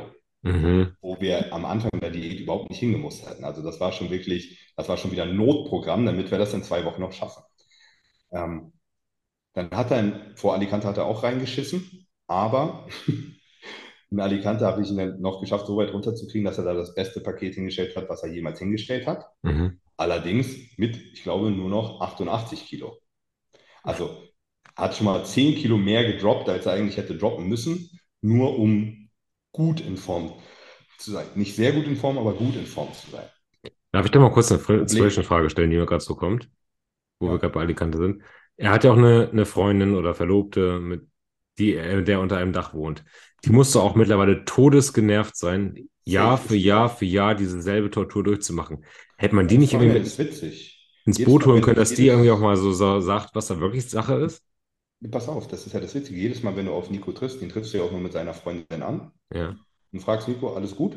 Er sagt so, ja, ja, läuft alles. Kommt sie an, Nico, sag doch, was du wirklich gemacht hast. Also dann redet die mit ihm auch mal wie mit so einem kleinen behinderten Kind und erzählt dann halt immer, das Ding ist, die haut ihn halt ständig in die Pfanne. Das ist, das ist zu witzig. Jedes Mal, wenn seine Freundin am Start ist, haut die halt immer raus, was er halt gerade gefressen hat. Während er gesagt hat, hat er nicht. Das war vor der FIBO schon so. Ich habe mich totgelacht sag mal so, Digga, du musst ja auch ein kleines Würstchen fühlen vor deiner Freundin, die haut dich ständig in die Pfanne. Die, da ja. läuft irgendwas nicht richtig in eurer Beziehung. Naja, auf jeden Fall hat er dann in Alicante äh, so katastrophal gepost, ja. dass, es, dass es da leider nicht für den ersten Platz gereicht hat. Und rein von der Form und muskulär hätte er da ganz locker gewinnen können. Aber Nico ist halt leider auch wirklich faul und hat in, der macht seit zehn Jahren Wettkampf-Bodybuilding und hat es in zehn Jahren nicht geschafft, mal eine Pose zwei Sekunden zu halten. Und das hat nichts mit, nichts mit Talent oder sowas zu tun. Das, das ist Fleiß. einfach Fleiß ja. und Üben. So. Es gab auch im, es, es gab 10 Weeks Out, gab es von mir eine Anpassung, bitte jeden Morgen 30 Minuten Posing üben. Meinst du, das hat irgendjemand umgesetzt? Nee, ne? Und ja, dann haben wir nach Alicante, war dann jetzt halt noch Portugal. Gesagt, alles klar, du sahst in Alicante schon gut aus, fix dein Posing noch, wir bringen das Paket nochmal auf die Bühne, in Portugal reicht's. Dann nach Alicante wurde es richtig katastrophal. Da war er dann auch irgendwie blöderweise krank. Normalerweise sind alle Leute, wenn sie krank sind, danach dünn und hart. Nico war danach halt prall und fett, weil er halt gegessen hat, als er krank war. Ähm, und dann hat, das, hat der Teufelskreis halt wieder von vorne angefangen, ne? sich wieder hochgefressen, ich wieder auf Null gesetzt, er wieder hochgefressen. Dann hat er zigtausend Ausreden gefunden, warum er sich äh, zweieinhalb Wochen gar nicht bei mir gemeldet hat. Das ging dann so weit, ich habe, glaube ich, jetzt Mittwoch in der Peak Week das erste Mal was von ihm gehört gehabt. Also der hat seine Peak Week dann ohne mich angefangen, ohne Anweisung, ohne dass ich vorher gesehen habe, wie er aussah die letzten zwei Wochen äh, auf eigene Faust. Und Mittwoch war der Tag, wo wir geflogen sind. Und er schickt er mir morgens äh, Bilder oder beziehungsweise er, er, schickt mir meistens gar keine Bilder. Meistens macht er einfach so ein, so ein Selfie-Video im Spiegel äh, von vorne und hinten. Und ich sage so, Nico, du siehst katastrophal aus. Dein Rücken, alles, was du an Muskeln aufgebaut hast, ist wieder weg. Du bist fett von hinten, dein Arsch ist fett und deine Beine sind dünner. Bitte setz dich nicht in den Flieger. Wofür? Ne? Dein einziges Ziel, was du bei den Amateuren noch hast, ist eine Show zu gewinnen. Du kannst jetzt hier gerne hinkommen und dann wirst du wahrscheinlich nicht mehr Top 5, weil du siehst halt kacke aus. Wofür zum Fick fliegst du? Also, ja, Max, aber ich habe das alles bezahlt okay, gut, deine Sache, ich unterstütze dich, wir versuchen mir das Beste rauszuholen. Er hat sich im Flieger gesetzt, dann ging das Drama natürlich weiter. Dann war zwei Tage vom Wettkampf, habe ich ihn dann das erste Mal live gesehen. Äh, da hatte er dann auf eigene Faust, keine Ahnung, 200, 300 Mikrogramm Klenn gefressen oder so. Er hatte auf jeden Fall so viel Klenn-Intus, dass er gar nicht reden konnte. Und also das, das war völlig absurd. So kam er dann bei uns im Apartment an, konnte auch nicht posen, weil er kaum stehen konnte vor Zittern. Sollte natürlich in der Peak gar keinen Klemm nehmen, warum auch? Mhm. Dann habe ich gesagt, okay, Nico, so schaut's aus. Ist halt fett von hinten. Einzige Möglichkeit, die wir haben, wir hauen dich jetzt hier voll wie ein Haus und hoffen aufs Beste. Von vorne siehst du immer gut aus, von vorne ist er halt immer hart, aber von hinten halt nicht. So. Äh, ja, das haben wir dann auch gemacht. Nächsten Tag sah er auch tatsächlich, war gleich härter und deutlich besser. Problem, er hat dann einen Tag vom Wettkampf hätten wir halt entwässern müssen. Man muss Nico tatsächlich relativ doll entwässern. Das ist ein Typ, der hält halt einfach viel Wasser. Ähm, da weiß ich auch tatsächlich nicht, was er gemacht hat. Der hätte morgens um 12 Triantare nehmen sollen. Mir hat er dann, habe ich ihn im Studio gefragt, ob er es gemacht hat. Hat er mir gesagt, nee, habe ich vergessen. Äh, ich habe die dann erst um 16 Uhr oder so genommen. Ich so, okay, nicht toll, Nico, aber macht den Co jetzt auch nicht fett. Zehn Minuten später kommt Jan Safe zu mir und erzählt mir so, Max, sollte Nico heute früh schon so viel Triantaren nehmen? Ich sage so, oh, das ist ja interessant, dass ihr dir das erzählt habt. Mir hat er erzählt, er hat es vergessen zu nehmen und hat es erst heute Nachmittag genommen. Also was hat er jetzt gemacht? Hat er gar nichts genommen? Hat er doppelt so viel genommen? Keine Ahnung. Ja? Und dann kannst du dir vorstellen, da, da hast du auch einfach gar keinen Bock mehr. Ja. Und ich sagte nicht mal mehr was. Ich so, ja, okay, Nico, bist selber schuld. Ähm, und dann ging das so weiter. Am nächsten Morgen, wo er sich hätte melden sollen, hat er, keine Ahnung, zweieinhalb Stunden verschlafen mit der Ausrede so, Nico, ich weiß nicht, wie du aussiehst, was hast du gemacht, wo sind deine Bilder? Alle anderen haben ja heute Morgen um sieben ihr Update geschickt und die sind erst morgen dran. Du bist in drei Stunden auf der Bühne. Was geht ab? Ja, ich habe geschlafen. Ich sage so, Digga, guck auf dein Handy, da steht, du warst vor anderthalb Stunden online. Was hast du in die letzten anderthalb Stunden gemacht? Keine Ahnung. Wahrscheinlich irgendwas gegessen. Und ja, hat er mir halt Bilder geschickt. Sah nicht toll aus. Habe ich noch irgendwie letztes bisschen Schadensbegrenzung betrieben. Habe gesagt, alles klar, wir sehen uns in der Halle. Dann ging es weiter. Wir in die Halle gefahren zum Film. Wir hatten ja auch einen Auftrag. Alle da. Nico nicht da. Wir den 20 Minuten gesucht. Glück, dass, der, dass die äh, schon eine halbe Stunde Verspätung hatte, weil eigentlich hätte er schon auf der Bühne stehen müssen. Dann von Nico keine Spur, auch nicht ans Telefon gegangen. Dann haben wir draußen seine Freundin getroffen, die hat uns erzählt, dass er seine Startnummer wohl vergessen hatte und nochmal zurück musste nach Hause. Ich meine, das kann mal passieren. Ne? Aber mhm. das war dann halt so i-Tüpfelchen. Und ja, dann kam er wieder, sah so aus, wie ich halt gesagt habe, dass er aussieht. Hat sich dementsprechend schlecht platziert, weil er auch noch gnadenlos schlecht gepostet hat, wie zu erwarten. Und ja, ich habe morgen, morgens hatte ich schon die Zusammenarbeit mit ihm beendet, habe gesagt, Nico, alles gut. Äh, das ist der letzte Wettkampf, den wir zusammen machen. Wir bringen das hier heute noch über die Bühne. Dann ist auch zu Ende. Ähm, ja. Dann ist Nico von der Bühne gegangen. Ich habe ihm noch nett gesagt, ähm, wie gesagt, im Netten, ich habe das nicht persönlich genommen. Ja. Warum soll ich das auch persönlich nehmen? Habe ich ihm nett gesagt, ich hoffe, dass er die Wettkampfsaison jetzt beendet. Ich habe gesagt, geh was leckeres mit deiner Freundin essen, kümmere dich mal um die, weil die leidet hier irgendwie am meisten. So, und dann schauen wir, dass wir dich mal vernünftig in Detox schicken, weil du brauchst auch mal Pause. Nico hat nur eine Niere. muss man dazu mal sagen. Ne? Zig Mhm. Wettkämpfe hintereinander machen mit krass Entwässern ist auch wirklich keine schlaue Idee. Ne? Ja. Das geht nämlich einfach irgendwann schief. Und dann war auch erstmal alles gut. Ne? Bis dann hat er noch abends angefragt, ob ich ihm ein Detox-Protokoll mache und ob ich ihm helfe. Er hat wohl Kinderwunsch. Das heißt, ich kümmere mich auch gerne um dein Kinderwunsch-Protokoll. Alles gut, Nico, aber ich mache mit dir keine Wettkampfvorbereitung mehr. Es hat keinen Sinn. Mhm. Alles im Guten. So. Bis er dann nächsten Tag angefangen hat, nachdem ich gerade eine Story gepostet habe, dass bei uns alles gut ist, äh, bis er dann angefangen hat, privat Leuten halt zu schreiben, dass es meine Schuld war, dass er so kacke aussah. Ich hätte ihn mit Absicht äh, so krass überladen, damit er schlecht dasteht. Glücklicks. Ja, dann, dann, ja, und dann habe ich ihm nur geschrieben, Nico, also wenn du das wirklich glaubst, dann ist dir absolut nicht mehr zu helfen. Keine Ahnung. Dann, da bin ich dann auch, da bin ich wütend geworden, da habe ich ihn auch wirklich richtig zusammengeschissen, das gebe ich auch zu, weil da ist mir irgendwann, irgendwann ist auch einfach mal gut. Ich habe so, ein, ich hab so eine, ich bin ein Mensch, ich bin sehr schwierig zu provozieren. Ich bin eigentlich immer sehr ruhig vom Gemüt her, aber ich habe eine, eine Sache, mit der man mich wirklich absolut auf die Palme bringt, und das ist, wenn Leute, denen ich tatsächlich nur geholfen habe oder nur Gutes getan habe, anzufangen, mir das Wort im Mund umzudrehen und andere Leuten zu versuchen, mich als, äh, als jemand Schlechtes darzustellen. Ja. Da platzt mir richtig der Kragen, weil das ist das Undankbarste, was es gibt. Und genau das hat er gemacht. Und ja, dann habe ich halt mal kurz die Chats gepostet und ihn einmal kurz auseinandergenommen. Und ja, das ist die Geschichte Nico Stellone. Ja. Ich habe heute erfahren, dass er äh, sich entschlossen hat, seine Wettkampfvorbereitung jetzt auch Weiterzumachen. weiterzumachen. Ja. Ja, dümmste Entscheidung, die er machen kann. Der bräuchte mal Pause, müsste mal vor allen Dingen sich mal um seinen Körper kümmern und um seine Psyche, aber das ist jetzt nicht mehr mein Bier. Verstehe ich absolut. Jetzt gab es sicherlich die eine oder andere kritische Stimme, äh, die gesagt hat, na, es ist ja aber unprofessionell von Max, dass er so ein Video macht und Nico so in die Pfanne haut und das alles öffentlich stellt. Ähm, nach dem, was ich jetzt alles gehört habe, ich kann es absolut nachvollziehen, dass du irgendwann einfach die Schnauze voll hattest. Ähm, wie man so reagierst du auf sowas? Big Son, Big Son zahlt extrem viel Geld dafür, dass Nico auf den Wettkampf kommt. Big Son zahlt extrem viel Geld dafür für Videoproduktion und wir sind unter anderem dahin geflogen, um halt Content an Nikos Wettkampftag zu schießen. So heißt, wir haben auch eine Pflicht, ein Video auszubringen. Und wa- was genau hätte jetzt in dem Video drin sein sollen? Also ich Ja. hätte mir, mir den Arsch zusammenlügen können, warum das jetzt schiefgelaufen ist oder nicht. Oder man zeigt halt einfach mal, was halt tatsächlich an dem Tag passiert ist. Sicher kommt Nico da nicht wahnsinnig gut bei weg, aber er ist ja auch einfach fucking selber schuld. Total. So. Und wie gesagt, es ist nichts, keiner hat Nico persönlich da angegangen. Es sind halt einfach ein paar Dinge schiefgelaufen. Und äh, dass er da ein kleiner, äh, schlechter Verlierer ist, pff, na gut, da muss halt auch mit den Konsequenzen leben können. Ne? Glaubst du, dass er einfach nach Ausreden sucht, weil er sich nicht eingestehen möchte, dass er selber schuld ist? Oder glaubst du, dass er das, dass ihm das wirklich gar nicht bewusst ist? Aber er ist einfach zu dumm.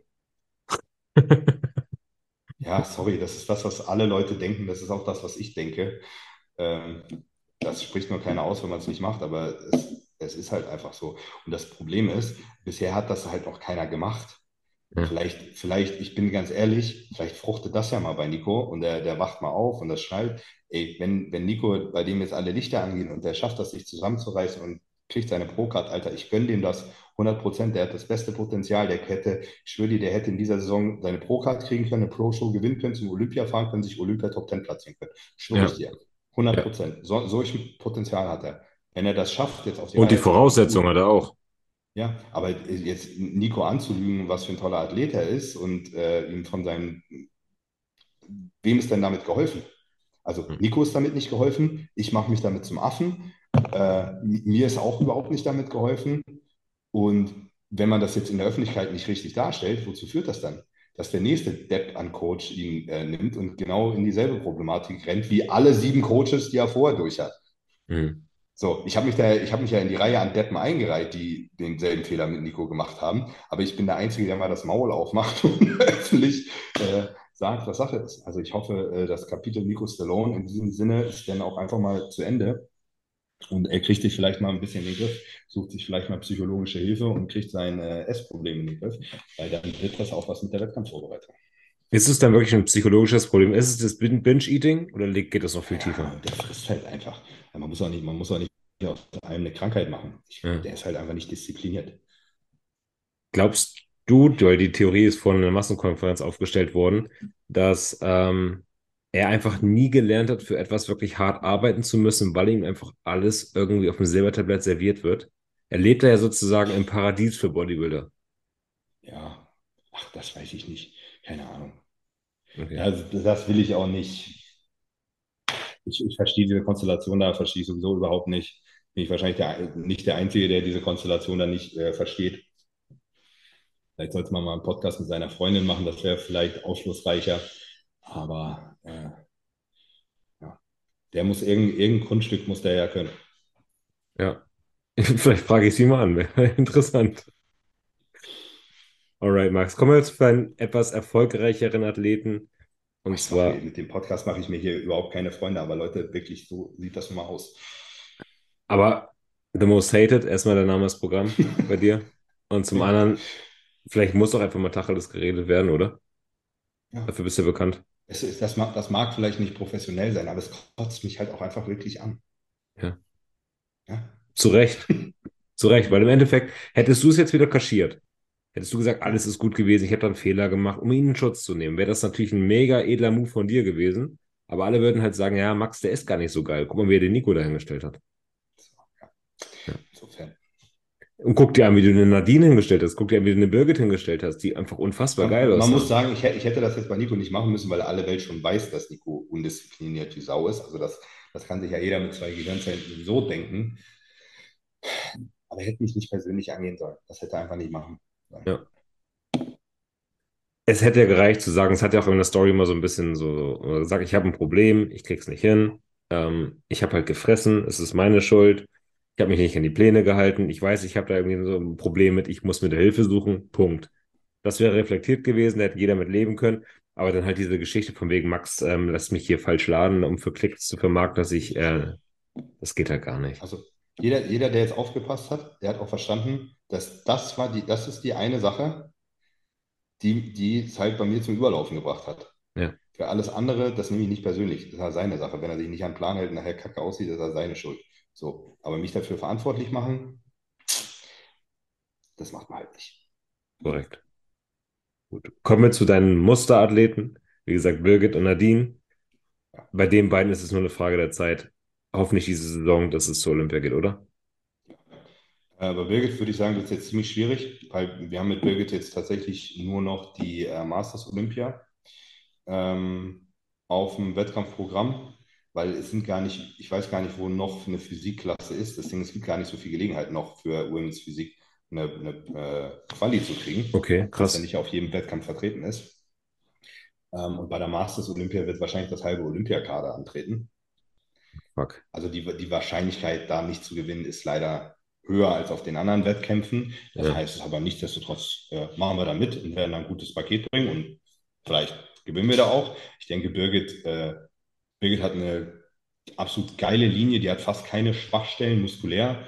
Einzige Schwachstelle, die Birgit hat, ist ein bisschen die Condition äh, Gluteus-Beinburger-Bereich. Ähm, so. Und ja, Nadine absolut Potenzial. Ich finde, das hätte man in Alicante hätte es so oder so sehen können. Und hier, hier muss ich sagen, in äh, äh, Lissabon, ich habe es nicht so richtig begriffen, warum sie nicht auf dem zweiten Platz gelandet ist, sondern Ja. auf dem dritten. Weil, also das habe ich tatsächlich nicht begriffen, weil die Zweitplatzierte, klar, die hat mehr Muskulatur gehabt. Das ist aber eigentlich gar nicht das, das ist nicht so das ausschlaggebende Kriterium für Figur, sondern eher deine Linie. Und die war auch weicher.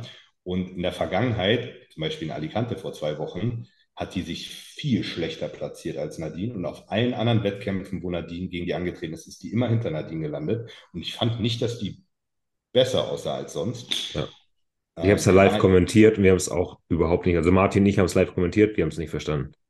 Das habe ich nicht begriffen. Dass Ja. die äh, Erstplatzierte gewonnen hat, Ja, völlig klar. Ja. Also das, die sah aus wie ein fucking Alien. Ja. Ich weiß nicht, wo die herkam. Die habe ich auch noch nie gesehen. Ich bin mir auch ziemlich sicher, dass wenn die Jamaika. bisschen- ja, ich, ich denke, wenn die, wenn die ein bisschen härter noch kommt, die war auch nicht so hart wie Nadine, muss man sagen. Ja. Aber wenn die, äh, wenn die ein bisschen härter kommt, denke ich, dass die sich Olympia Top 3 platzieren kann. Ja. Also verrückt. Und da hat das so, gegen so jemand zu verlieren, ist auch keine Schande. Das ist äh, okay. Dementsprechend. Absolut. Ich war, ich war sehr zufrieden mit den beiden Mädels, muss ich ehrlich sagen. Aber ist halt Bodybuilding. Ja? Und man muss dazu auch noch sagen, dass ja Nadine ähm, auch noch extrem krank gewesen ist.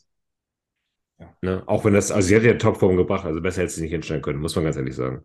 Aber die Krankheit also und dann ich auch. Bin mir, ich bin mir sicher, dass das war das beste Paket, was Nadine jemals auf eine Bühne gestellt hat. Und insofern bin ich zufrieden. Ja. Und halt auch der ganze private Trubel, den er auch noch dann damit rumschleppen muss. Inwieweit. Nadine hat ein ganz schönes Päckchen zu tragen. Oh ja. Also deswegen kann man nur den Hut ziehen vor ihrer Leistung, definitiv. Inwieweit beeinflusst das deine Arbeit mit ihr, dass nebenbei noch so viele Nebenkriegsplätze sind? Weil Ben äh, mischt sich da auch noch ein bisschen mit ein, weil er, glaube ich, ein persönliches mhm. Problem auch noch mit hat. Ähm, also meine Arbeit beeinflusst das relativ wenig. Ich bin sehr dicke mit Nadine. Ja. Also dadurch, dass wir auch so viel aufeinander irgendwie jetzt rumgehangen haben, die ganzen Wettkämpfe plus die Videodrehs und so, ich habe ja mit Nadine mehr persönlichen Kontakt, als ich das mit den meisten meiner Athleten habe. Schon eine Freundschaft, würde ich sagen. Und Nadine macht es einem aber sehr einfach, weil das ist der disziplinierteste Mensch, den ich kenne. Da wird alles, was ich sage, wird umgesetzt. Nadine schenkt mir 100% Vertrauen äh, und lässt mich einfach machen. Ähm, Dementsprechend, das Arbeiten mit Nadine ist sehr, sehr leicht. Und ich weiß selbst, wenn Nadine den, ihren beschissensten Tag ever hat, die macht trotzdem alles 100 Prozent. Das eher, ich muss da eher mal ab, ab, und an aufpassen und mal überlegen, ob heute nicht mal gut wäre, ein bisschen vom Gas zu gehen, weil halt die Regeneration hinterher hängt, weil schon wieder in der Nacht nicht geschlafen wurde aufgrund XY. Ähm, aber das ist halt auch mein Job. Deswegen ist es auch ganz gut, dass ich relativ dicht mit Nadine bin. Ja. Aber nochmal zurück zur Frage. Also, das beeinflusst deine Arbeit jetzt überhaupt nicht, dass da nebenbei noch irgendwie mit Ben und Nadine und äh, den ehemaligen Personen aus Nadines Leben da jetzt irgendwie Trouble herrscht. Meine Arbeit hat das nichts zu tun. Okay. Ja. Und die Gerüchteküche, die nehmt ihr auch mit Humor auf, nach dem Motto Ben und Nadine, Nadine und du, Nadine und Justin, Nadine und Nico. wir haben, das Ding ist, wie, wie ist denn das eigentlich entstanden? Unter, ich glaube, unter dem ersten Video, was ich mit Nadine zusammengedreht habe, ja. Äh, das war übrigens der erste Tag, dass ich Nadine, glaube ich, live gesehen habe in meinem Leben. Ja. Also ich habe sie vorher, glaube ich, noch nie in Person getroffen. Ich glaube, ja. Das war das Training bei Peter Beers. Und da haben wir uns im Training einfach so gut verstanden und rumgeblödelt und da war halt einfach eine Dynamik zwischen uns im Video. Und dann hat irgendjemand, glaube ich, drunter gepostet, dass wir ein, ein Paar sind oder so. Und dann war das im nächsten Video auch so. Und dann haben wir, haben wir angefangen, uns da irgendwie einen Spaß draus zu machen und auch wirklich die ganze Zeit immer irgendwie zweideutige Dinge äh, gepostet. So, bis gefühlt das ganze Internet davon ausgegangen sind, dass wir äh, ja. zusammen sind, was wir, was wir nie waren. Ähm, ja, keine Ahnung, wir haben uns da ein bisschen Spaß draus gemacht. Ne? macht ein bisschen, bisschen, bisschen clickbaity. Wollte gerade sagen. Sowas kannst du mit Nadine auch machen. Ne? Die, ist dann, die ist ja für jeden Jux zu haben, ist einfach entspannt. Und es macht auch einfach wirklich immer Spaß, mit Nadine zu drehen. Oder allgemein mit Nadine ist immer witzig. Wäre schon fast dämlich, diese Steilvorlage nicht zu nutzen. Ja, eben nachher das ist auch mein Job, dass die Videos Klicks kriegen. Ne? Ja, klar. Und wenn ich dann mit Nadine so ein Thumbnail mache, ja, sicher kriegt das mehr Klicks. Und da steht dann, ich glaube, das Video hieß mehr als nur ihr Trainer oder so. Keine ja, Ahnung. Ja. ja, safe kriegen die Leute. Macht auf jeden Fall Sinn. Die Leute haben aber auch Bock auf die Kombination zwischen Nadine und mir. Ich glaube, wir haben vier Push-Trainings hintereinander hochgeladen, wo wir viermal exakt dasselbe trainiert haben. Und die Leute haben das so gefeiert. Nur so, hey, übrigens, wir trainieren heute wieder Push, wir machen dasselbe wie immer. Danke. Und haben einfach nur Scheiße gelabert in dem Video das muss man Nadine auch lassen. Also die, die hat während des Trainings, kann die trotzdem noch ihre Jokes machen ja. und ist trotzdem in jedem Satz ist die 100% fokussiert und gibt so Vollgas. Das können auch wenige. Ne? Da gibt so die Roman-Fritz-Fraktion, ne? die macht die Scheuklappen zu, keiner redet mit dir und dann wird da durchgezogen und dann gibt es auch Leute, die haben auch ein bisschen mehr Spaß bei der Sache. Habt ihr auf jeden Fall eine richtig, richtig coole Harmonie gefunden und das passt einfach auch bei euch beiden. Man merkt auch richtig, wie ihr das gut tut, also ihr persönlich das gut tut. Denke ich auch. Ich glaube, das ist übrigens ein ganz wichtiger Faktor für einen Athleten. Also ja. klar muss natürlich auch Vertrauen im Coach da sein. Ich denke, ihr Vertrauen in Stefan war vorher auch 100% da. Der hat sich auch sehr gut um Nadine gekümmert. Ähm, aber je wohler du dich fühlst, umso weniger Stress hast du auch nachher. Und ähm, ich kann auch einfach, guck mal, dadurch, dass ich nur 30 Athleten betreue aktuell, kann ich auch dichter an meinen Athleten sein, als es Stefan kann. Und das ist jetzt überhaupt gar kein Front, aber Stefan, bei Nadine ist natürlich auch eine von Stefans Top-Athleten gewesen, ja. aber Stefan hat gefühlt 100 Athleten, die alle fast Olympianiveau sein könnten. So, du kannst nicht jedem Athleten so viel Aufmerksamkeit schenken, auch wenn Stefan jemand ist, der antwortet innerhalb von 30 Sekunden. Das ist nochmal eine andere Sache, weil Nadine weiß, ich habe mir den ganzen Tag nur Kopf drüber gemacht, was wir jetzt machen. So, weil, weil, ich, weil ich die Kapazität habe, mir auch den ganzen Tag Kopf darüber zu machen. Mhm. Ähm, das gibt vielleicht einfach mal ein bisschen anderes Feeling. Ich denke, ja. Nadine fühlt sich wohl bei mir. Wir haben ein gutes Paket gebracht. Ähm, also haben wir, haben wir alles richtig gemacht. Absolut. An dieser Stelle möchte ich auch nochmal fette Props aussprechen an dich und auch an Ben. Also wie ihr das Ganze gerade aufgezogen habt mit der Berichterstattung. Ihr lasst Rap One tatsächlich echt vergessen machen, was ihr da tut. Macht da bitte genauso weiter. Das war grandios. Jetzt auch die letzten äh, zwei Wochenenden, einmal in Alicante und einmal jetzt in Portugal. Ja. Und es macht auch mega Spaß. Ohne Scheiß, ich habe da Bock drauf. Weil das ist schon, das ist schon ernste Berichterstattung. Ja. Aber immer, wir, ist halt immer, wenn man verliert, halt so unseren Vibe nicht dabei. Ne?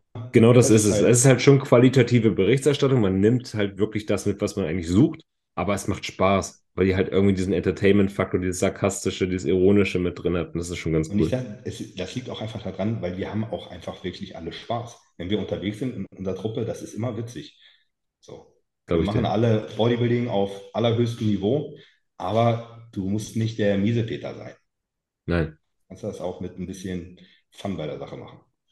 Sieht man ja auch an der Most Hated Kollektion. Ja. Gut.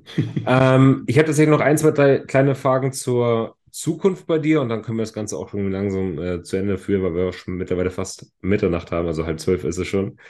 Ähm, meine erste Frage wäre einfach nur: Gibt es irgendwelche Athleten, die dich mal komplett reizen würden, dass du mal gerne mit denen irgendwie zusammenarbeitest? Muss gar nicht deutschsprachiger Raum sein.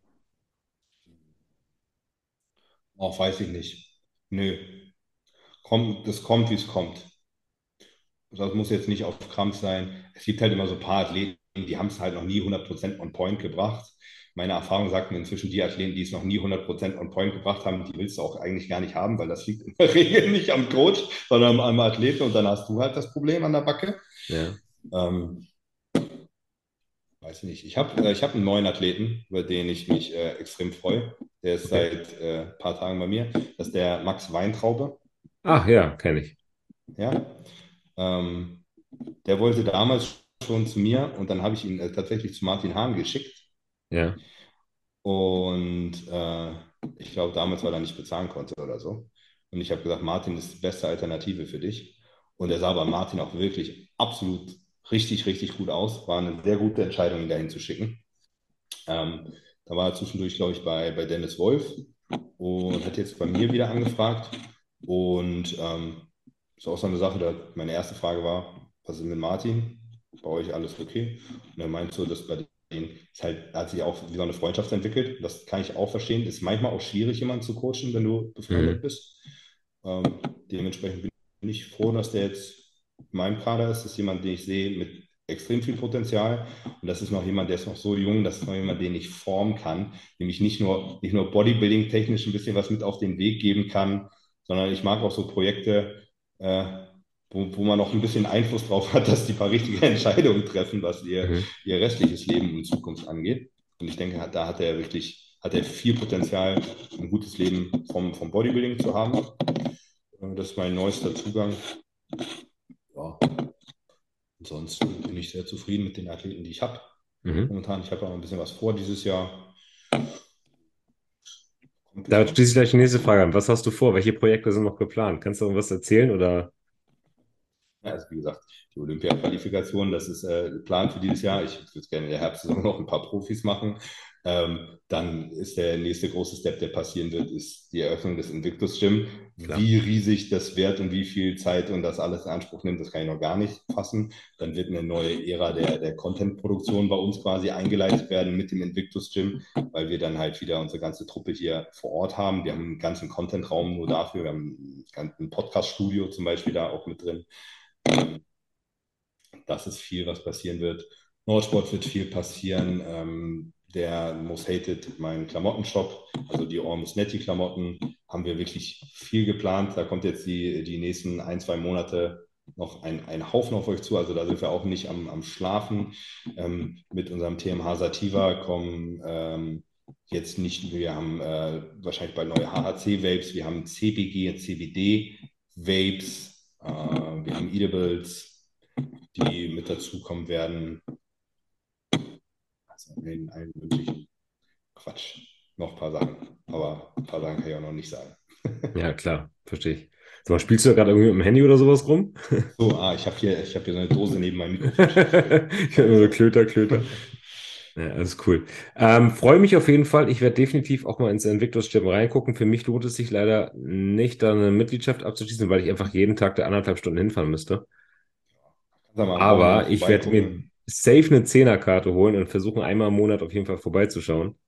Yes. Ganz wichtig an dieser Stelle, Leute, wenn ihr bis hierhin durchgehalten habt, dann schaut mal vorbei, wenn ihr aus der Nähe Hamburg, Bergedorf, Umkreis kommt, in victus-gym.de. Dort könnt ihr euch nämlich jetzt noch eine Mitgliedschaft sichern. Wir haben, wie gesagt, es gibt nur 1000 Mitgliedschaften insgesamt. Wir haben Presale für unsere Community am Laufen. Die ersten 500 Mitglieder kriegen einen vergünstigten Preis. Ganz einfach, wenn wir diese 500 Mitglieder haben, dann das ist so ungefähr unser Break-Even. Dann sind wir durch mit der Nummer so und danach sind wir ganz entspannt. Aber die müssen wir natürlich auch vollkriegen und wollen auch ja. nicht jeden Monat Minus fahren mit dem Ding. Und ja, ansonsten guckt vorbei. Da möchte ich auf jeden Fall nochmal eine fette Empfehlung für aussprechen. Also Leute, ich glaube, besser könnt ihr nirgendwo wachsen, wenn ihr diesen Bodybuilding-Sport wirklich ernst nehmt und Bock auf Community, Bock auf Austausch habt, Bock auf geile Geräte habt, Bock auf geile Atmosphäre habt. Ich glaube, was Besseres werdet ihr in Deutschland nicht finden. Sind wir ganz ehrlich. Genau. Gut. Ansonsten äh, danke ich dir, Max, dass du dir um diese Uhrzeit noch die Zeit genommen hast dafür. Ich hoffe, ähm, dass da jetzt nicht irgendwelche Athleten auf Prep für ihre Updates warten müssen oder dass du hoffentlich auch noch ein bisschen Schlaf kriegst und dann morgen ich ohne Migräne aufwächst. Raus. Ich sitze morgen früh um sieben schon wieder im Auto. Ja, geht wieder zurück nach Hamburg oder wieder nach Berlin, richtig? Äh, na, ich bleibe zwei Tage in Hamburg und dann geht es wieder nach Berlin, ja. Alles klar. Dann danke ich dir nochmal wirklich von Herzen und ähm, ich freue mich schon, dich bald mal wieder persönlich zu sehen. Das in dem Sinne, die Bildungslinie bildet euch breiter. Haut rein. Macht's gut. Ciao. Ciao.